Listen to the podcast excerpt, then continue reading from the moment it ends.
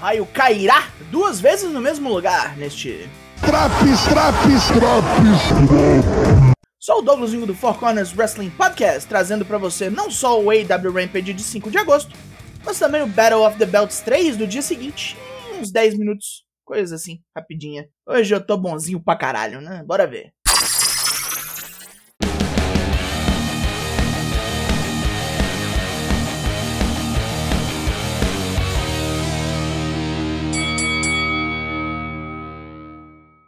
Estamos em Grand Rapids, Michigan, com uma desgraçaria para começar hoje. Vai, vai um sanguinho aí, meu filho.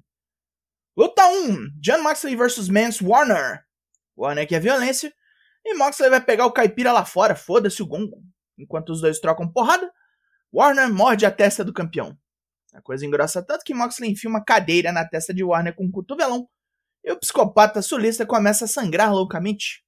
Mesmo com o braço ferrado, Moxley martela a cabeça do oponente, encaixa uma Kimura Lock para estragar o braço, pisoteia ali as fuças, casualmente mete um pilão e depois estrangula. Puta que o pariu. As definições de matou bem matado foram atualizadas. Rola agora um vídeo da quarta-feira, onde ao ser mais uma vez capotado por Will Hobbs, Ricky Starks é abordado por QT Marshall e seus asseclas da Factory. Eles oferecem proteção e um lugar na facção absoluto. Starks recusa e sai puto, atraindo a atenção indesejada deles. Vai passar umas semanas no Dark matando essa ruma de vagabunda. Luta 2: Ryan Nemeth vs Konosuke Takeshita. Takeshita não perde tempo e começa a moer de porrada o irmão do Dolph Ziggler. Peter Avalon, que estava lhe dando apoio ao parceiro, agarra a perna do japonês para Nemeth descer umas joelhadas, mas vale muito pouco. E essa luta acaba depois de um Blue Thunder Bomb e de um dash com joelhada. Nemeth nunca teve chance alguma. Avalon sobe para atacar na covardia e toma um joelhão também.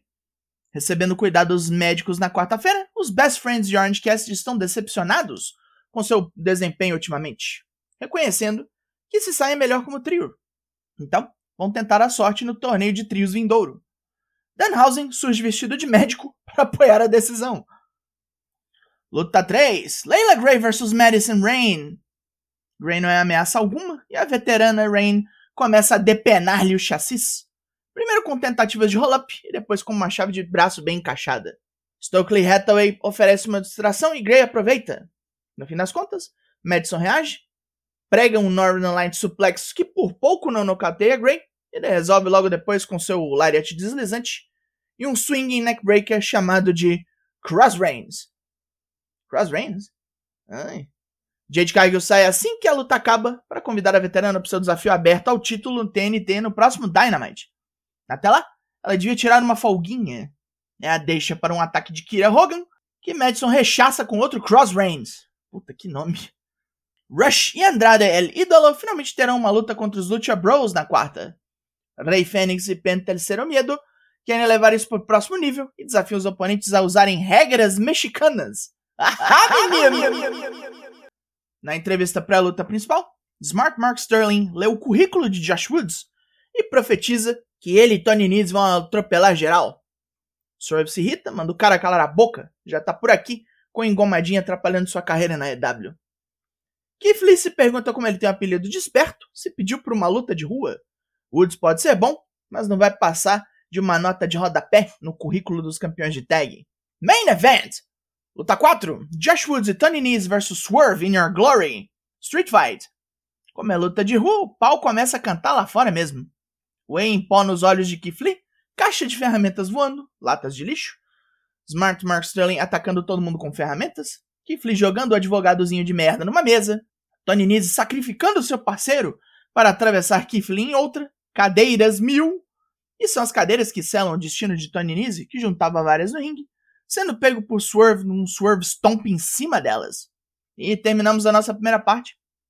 Pontos positivos! Boa estreia de Madison Rain, bons quests do Takeshita para esquentar as turbinas pela luta dele com Claudão, um bom main event e uma boa luta de abertura.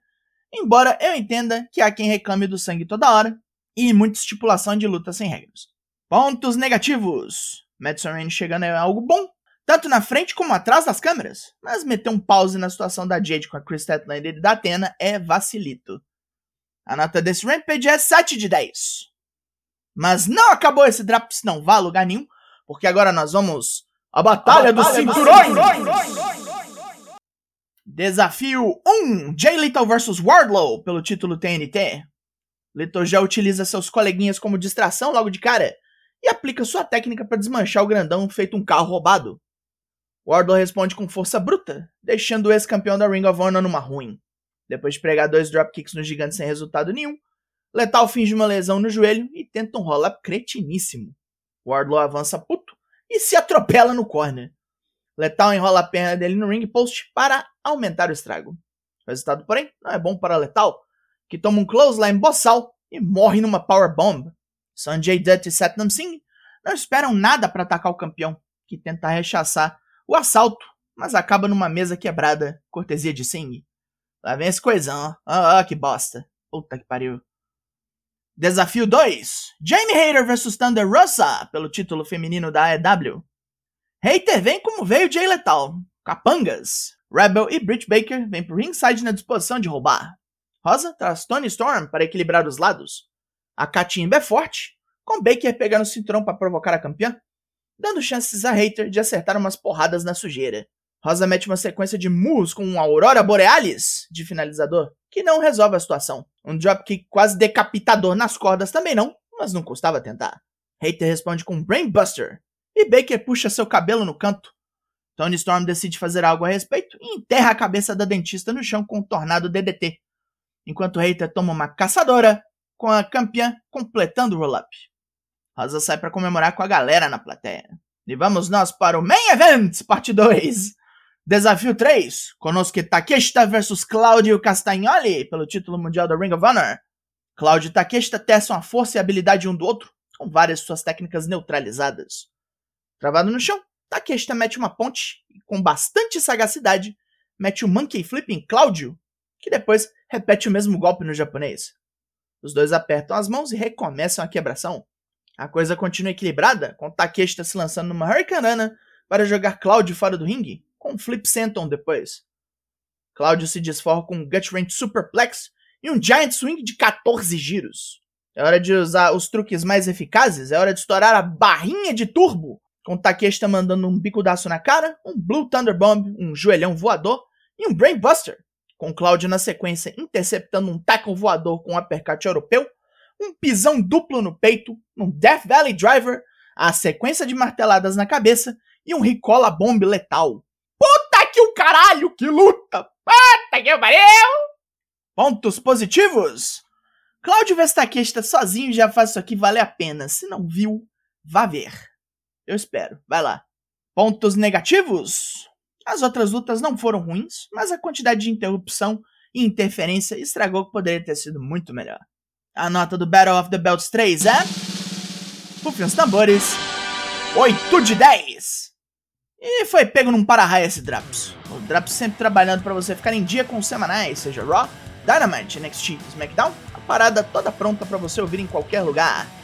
Eu sou Douglas Jung e nós somos o Four Corners Wrestling Podcast e eu volto semana que vem. Logo mais, tem mais? E até! Porra, semaninha louca, hein? Cinco Draps, rapaz. Na verdade, seis. Trabalhei pra caralho. Espero que vocês tenham gostado de ouvir isso aí.